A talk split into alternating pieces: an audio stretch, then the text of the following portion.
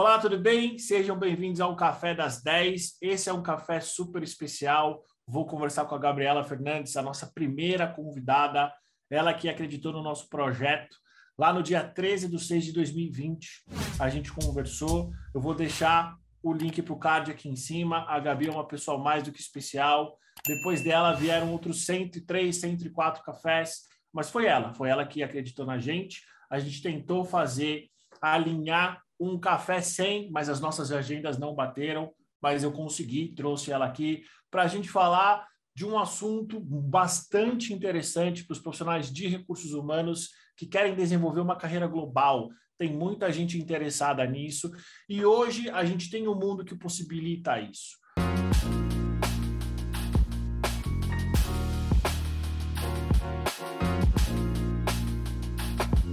Gabi, bom dia. Muito obrigado pela tua presença. A gente vai falar hoje sobre a carreira de HRBP global. Oi, Edu, que prazer estar com vocês novamente. É, eu que me sinto privilegiada aí por ter sido a pioneira aí do projeto que vocês tanto né, têm desenvolvido aí com carinho, é, com a, o engajamento que eu acho que a gente falou lá dois anos atrás, né, desde o início. É, tenho muito orgulho de ver aí a trajetória que vocês criaram com esse, com esse projeto, Edu. Eu acompanho, né? Sou fã do projeto, você sabe disso. É, criei bastante network e acho que troquei muitas figurinhas também, né? Com outros líderes e profissionais de RH. Então, na verdade, quem aprendeu mais aí fui eu e só tenho te agradecer de novo por estar aqui é, com você e com o time. Muito obrigado, Gabi. Gabi, para quem não te conhece ainda, para quem ainda não viu o seu primeiro programa, quem não viu a tua participação também no nosso podcast na sala de entrevista, quem é você no mercado de RH? Vamos lá, Edu. Então, eu sou a Gabriela Fernandes, eu estou no mercado aí corporativo há 20 anos, é, especificadamente em RH há 15 anos.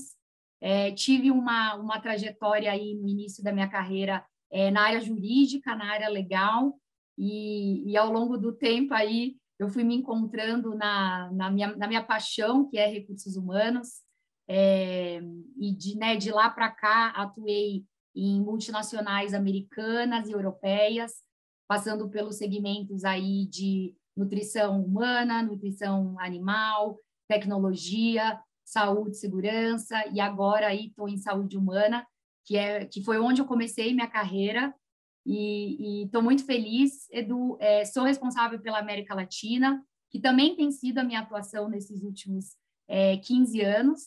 E, e, no último ano aí é, tive essa responsabilidade adicional de um cargo global, né, que foi o, o tema é, que a gente escolheu aí para o bate-papo de hoje. E estou muito feliz, estou na NSF International já há um ano e meio, e nessa posição global eu estou há um ano, é, adicional às minhas responsabilidades, né, como diretora da América Latina. Aí, é, a NSF é uma companhia americana de saúde humana, presente em mais de 135 países. Uh, temos escritório aqui em São Paulo, em Porto Alegre, é, além né, dos é, mais de 12 países aí na América Latina. Muito bom, Gabi. Gabi, tira uma dúvida para a gente já começar falando sobre o nosso tema. Um HRBP, normalmente ele tem um escopo local ou regional. Quais são os desafios de um HRBP global? Dá uma dimensão das suas atribuições, das suas tarefas, das suas responsabilidades, da sua missão. Como é que é um dia a dia seu, por exemplo? Vamos lá, Edu. Eu acho que, é, primeiro que todas as vezes que eu falo sobre né, a posição de HRBP, eu sempre tomo bastante cuidado que, é, que eu digo que são todos pontos de vista pessoais meus, né, da, da minha atuação, da minha experiência, né, isso é muito individualizado, sobretudo na posição de BP, Edu, que tem diferentes nuances, né, diferenças conforme a organização, conforme a própria expectativa daquele negócio.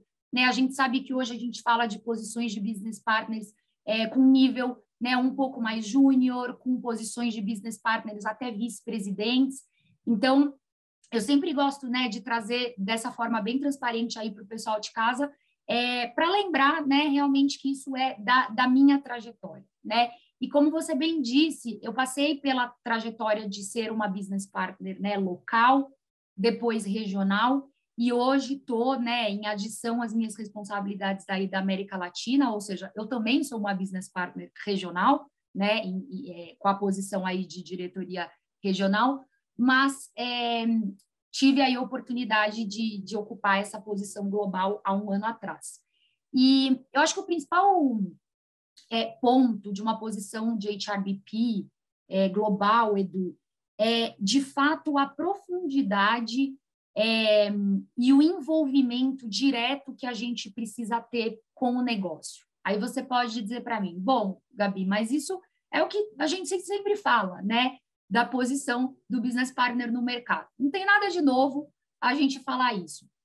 Mas eu acho que a expectativa que se tem de um business partner global, é, ela acaba sendo muito maior, né? A régua de você de fato entender as estratégias que aquele teu negócio está criando, a prioridade que o negócio está estabelecendo ali, não só para os talentos, né, mas para a cadeia de fornecimento, para os nossos clientes externos, para a área de marketing, para a estratégia a longo prazo, né, para qual é o modelo é, é, né, de compensação que a gente vai ter para essa, né, essa divisão, para essa unidade de negócio, ela acaba vindo em níveis muito maiores, né, da, da, do nível de conhecimento desse BP, do que a gente tem para uma posição local e uma posição regional. E por que isso? Eu acho que, número um, geralmente, quando você está numa posição global, o teu cliente interno, né, o, o principal stakeholder que você ajuda, ele tem um nível estratégico muito maior do que um líder local ou regional, certo? Isso já te coloca numa barra, né, um pouco mais alta, de que para você ser, né, o coaching, né, a coaching dele, dela, né, o mentor dele ou dela, é, te coloca realmente em níveis, né, com uma expectativa um pouco mais alta. E tem um outro ponto também.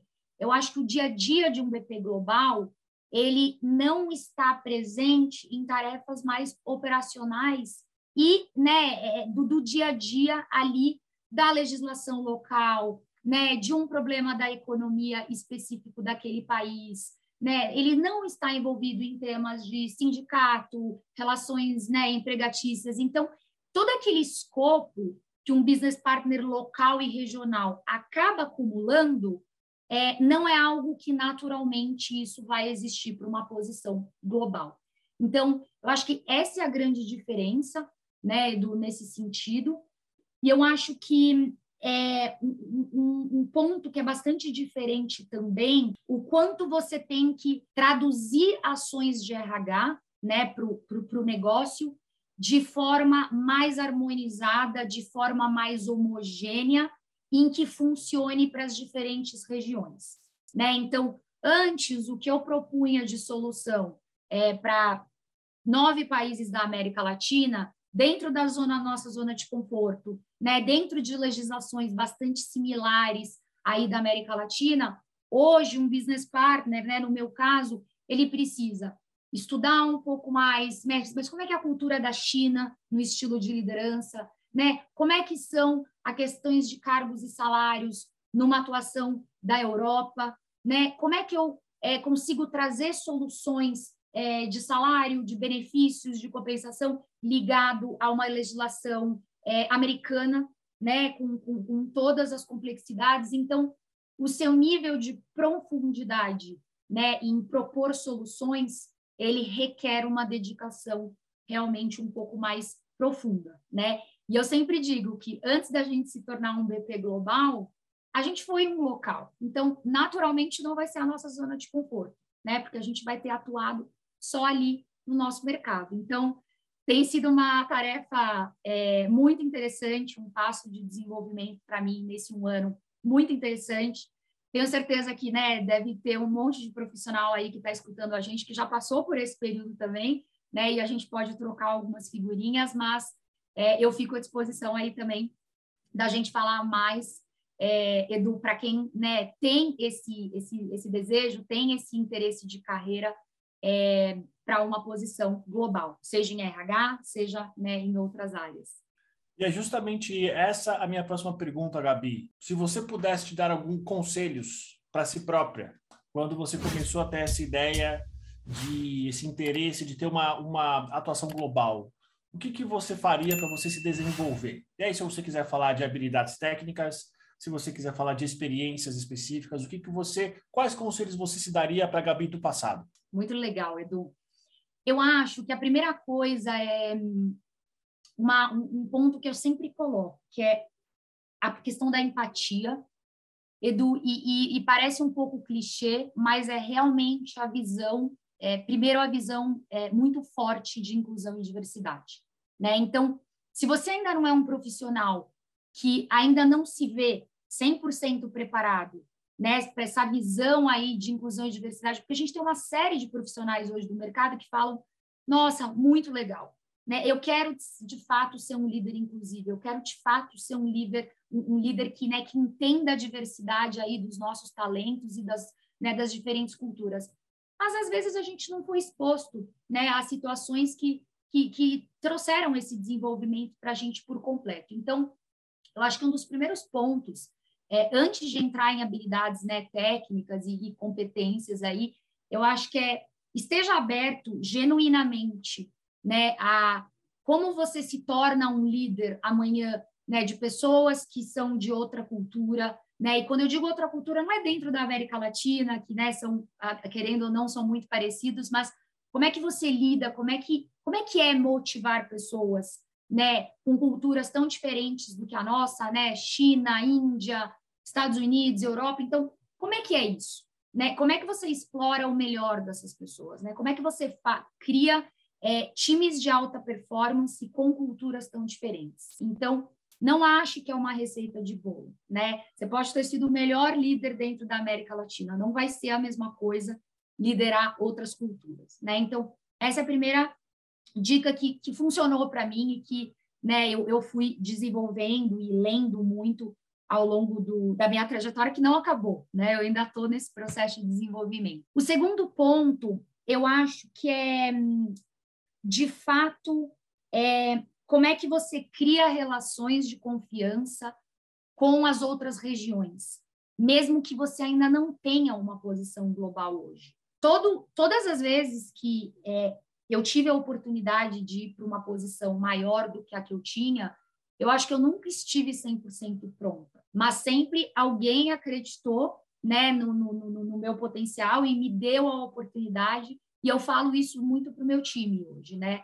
A gente não precisa estar 100% pronto para assumir uma responsabilidade, mas a gente tem que estar consciente do que é que a gente tem que se desenvolver. Eu acho que antes de você ter uma posição global, troque figurinhas com as outras regiões, né? Contate o seu par, da Europa, né? Contate o seu par da Ásia, né? China, APEC. Puxa, como é que vocês têm feito aí? Como é que funciona aí? Veja quais são os desafios, né? Eu acho que é antes de repente de você chegar numa posição, mostre que você tem essa visão interna, mostra que você externa, perdão, que você tem essa orientação, né? Que você se preocupa em entender é, as nuances aí das outras regiões.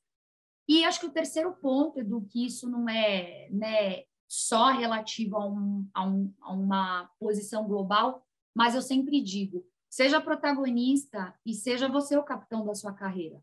Né? Se isso é algo muito bem definido no, no, no seu interesse de carreira, registre com a sua liderança, né? registre com os principais stakeholders da tua organização, mostra que isso é um interesse né, é, realmente que faz sentido para você. Porque pode existir uma tendência natural as pessoas acharem que você quer crescer sim, mas dentro da sua própria região. Né? Nem todas as pessoas têm uma mobilidade pessoal, às vezes de mudar de país, nem todas as pessoas é, têm a própria ambição né, desse tipo de situação. Então, eu sempre digo que a comunicação clara, né, e, e você ser o capitão da sua carreira e você formalizar é o primeiro passo. E para mim é um primeiro passo que já é metade do caminho. E, e, eu digo isso também, Edu, porque infelizmente a América Latina, né, a gente ainda sofre desafios na América Latina, apesar de ser uma região crescente, é, a gente tem uma certa limitação ainda né, de headquarters realmente dentro da América Latina, né? Exceto se a gente está falando de empresas né, brasileiras ou, ou, ou, com sede aí realmente na América Latina, a gente está falando da maioria hoje das multinacionais europeias e americanas. E durante muitos anos, é, acho que era quase impraticável a gente falar de uma posição global, você sentando no Brasil, né? Você sentando no México, né? Na, na, na Colômbia, no Peru, enfim. E eu acho que a própria pandemia, aí voltando um pouco né, lá atrás do nosso primeiro café, a própria pandemia, apesar de ser uma, uma, né, um episódio bastante triste para nós, trouxe essa facilidade. Né? Então, surgiu muito mais forte o caráter de talent anywhere, né, que é o talento, não importa onde ele esteja sentado, né, e sim o resultado que ele traz, o engajamento, né, que, que esse talento traz. E isso trouxe realmente uma série de oportunidades. Então, eu tenho colegas, né, que também estão sentados na América Latina e, e tiveram essa oportunidade, né, de uma posição global. Então, é, eu vejo que a gente ainda sofre um pouco esse bloqueio, né? Que se a gente não registra que esse é um interesse, esse viés aí, né, do passado, todo esse nosso desafio que a América Latina ainda não era vista para esse tipo de responsabilidade. Hoje isso não existe mais. E, e eu acho que o mais importante, Edu, é a gente continuar né, motivando as pessoas que estão escutando a gente que é, as pessoas continuam sendo o eixo central assim, né, das, das empresas. E, e o futuro ele é global, né? A, tem uma frase que diz né, que o futuro é global, as pessoas estão vão ser diversamente né, conectadas e, e a gente vai estar num mundo aí economicamente adaptável. Então, é, se a gente puder falar mais, eu também permaneço à disposição aí para juntos a gente se preparar para esse mundo que a gente acabou de falar. E, e, de novo, só te agradecer e um abraço aí para todo mundo de casa e esperando aí para o nosso próximo café e, e, e falarmos aí de, de tudo que é tendência nesse momento. Com certeza, Gabi. Antes de mais nada, muito obrigado mais uma vez pelo seu tempo. A gente vai se alinhar para que de tempos em tempos você apareça aqui Casa é e sempre vai ser sua. Muito obrigado por você ter compartilhado um pouco da tua carreira. E assim, como é de praxe, vou deixar o teu link para o LinkedIn no card. Sugiro para todo mundo que está vendo a gente, está ouvindo, se conecte com ela, tente tomar um café virtual com ela, porque ela tem muita coisa para contar, tem uma experiência incrível, local, regional e global. Gabi, mais uma vez, muito obrigado. A gente vai se alinhar para uma próxima conversa. Eu que agradeço, Edu. Um abraço para você e para todo mundo que está ouvindo a gente. E até a próxima. Muito obrigado pela sua audiência e até a próxima semana.